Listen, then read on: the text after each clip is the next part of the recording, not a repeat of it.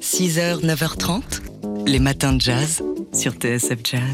Et c'est une grande nouvelle, hein, un inédit de Miles Davis qui vient d'être dévoilé par le label Columbia. Oui, c'est en septembre prochain que les studios, euh, que le label Columbia va éditer euh, une nouvelle euh, série, un nouveau numéro de ces bootleg series consacrées à, à Miles Davis. That's What Happened 1982-1985, le volume 7 de ces bootleg series. Avec euh, bah, dans, dans ces disques euh, ce que Miles a enregistré donc euh, pour les sessions de You're Under Arrest. Il s'est frotté à cette époque-là à des grands tubes de la pop, hein, de, ces années 80. Euh, dont le Time After Time de Cindy Lauper ou encore Human Nature de Michael Jackson. Et puis, il y a ce morceau, donc, qu'on ne connaissait pas. Et que je vais vous laisser identifier.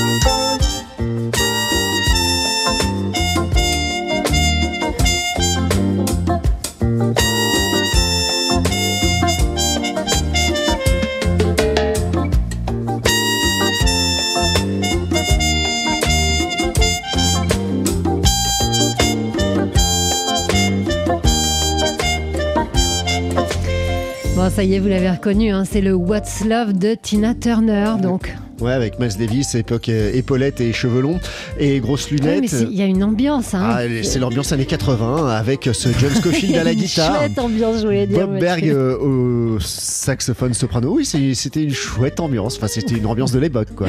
Voilà, donc c'est un extrait du nouvel, visiblement qui ne vous plaît pas. Si, un, si, si. un extrait du nouveau volume, le septième euh, des, des bootleg series, donc que le label Columbia consacre aux enregistrements inédits de Miles Davis.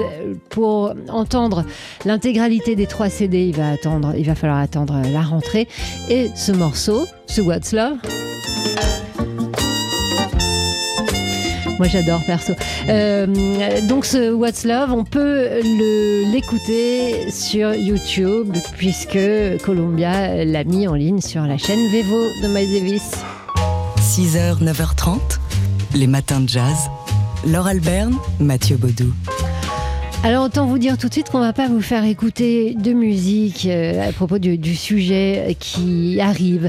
C'est l'artiste lituanienne Lina Lapellité qu'on connaît euh, notamment parce qu'elle elle a reçu le Lion d'Or de la Biennale de Venise en 2019 qui propose une exposition avec de la musique au Lafayette Anticipation, c'est rue du Plâtre à Paris. Oui, une création expérimentale intitulée The Mutes, euh, une performance qui met en scène des chanteurs et chanteuses non expérimentés dans la pratique du, du chant en chorale euh, pour euh, questionner, c'est le but de cette œuvre, les normes sociales. C'est-à-dire, grosso modo, on va le dire euh, tel que c'est écrit, euh, des chanteurs qui chantent faux. Voilà, des gens euh, qui... Qui n'ont pas l'oreille musicale. qui n'ont pas l'oreille musicale.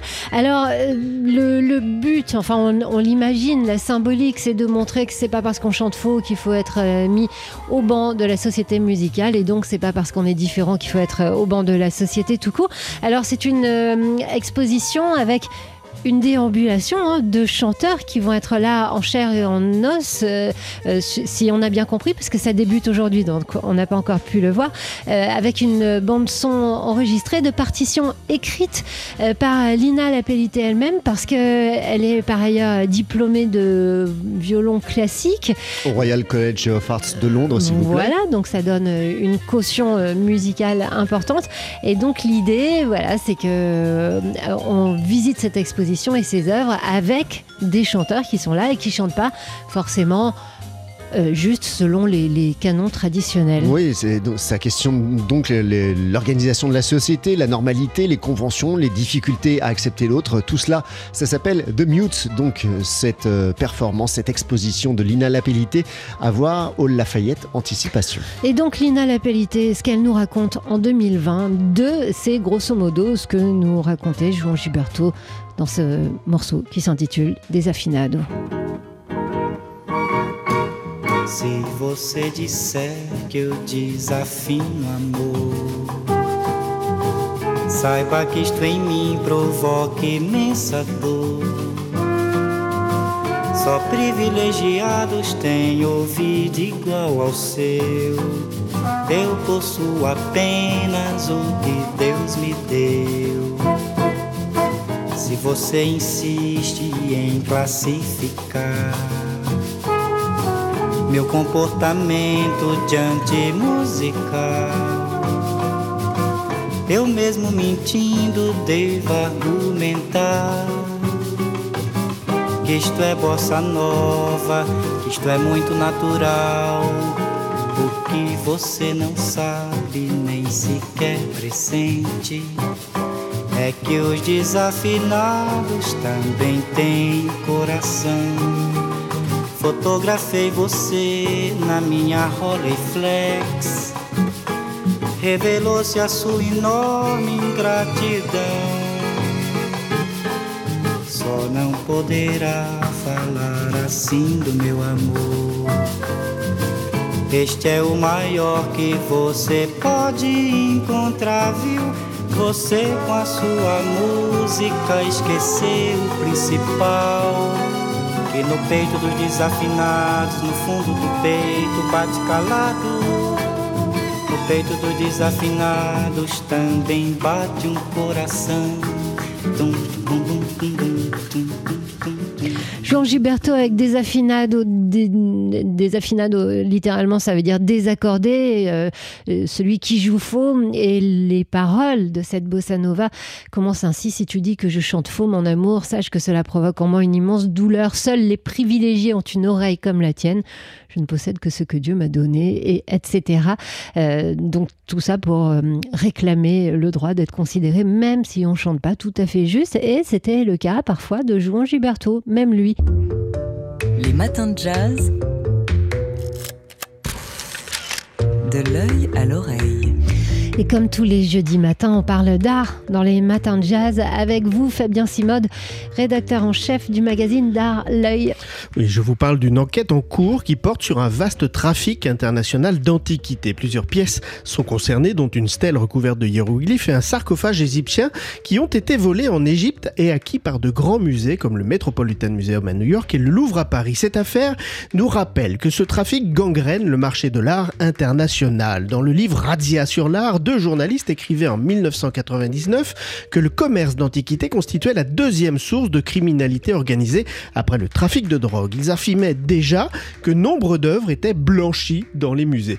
Alors si cela est difficilement vérifiable, nous savons tout de même que ce trafic est comparable au trafic de drogue et au trafic d'armes. Lui aussi sert à financer le crime organisé et le terrorisme, dont l'État islamique dernièrement qui a pillé les sols irakiens et syriens pour revendre les œuvres sur le marché et ainsi financer ses crimes. Alors malheureusement, ce trafic ne touche pas seulement les pays déstabilisés ou en guerre, comme la Syrie, la Libye, le Yémen, le Mali ou encore l'Afghanistan. Et eh oui, lorsqu'un paysan mexicain ou péruvien euh, trouve une statuette ou un vase en retournant son champ, inutile de vous dire qu'il préfère souvent la revendre aux trafiquants plutôt que la remettre aux autorités. Mais en réalité, tous les pays sont concernés y compris la France. Depuis quelques années, les archéologues luttent contre une nouvelle forme de pillage archéologique à grande échelle. Les chasseurs de trésors armés de détecteurs de métaux. Une enquête révèle que pour la seule région PACA, 1000 personnes utilisent régulièrement, seules ou en groupe, un détecteur de métal.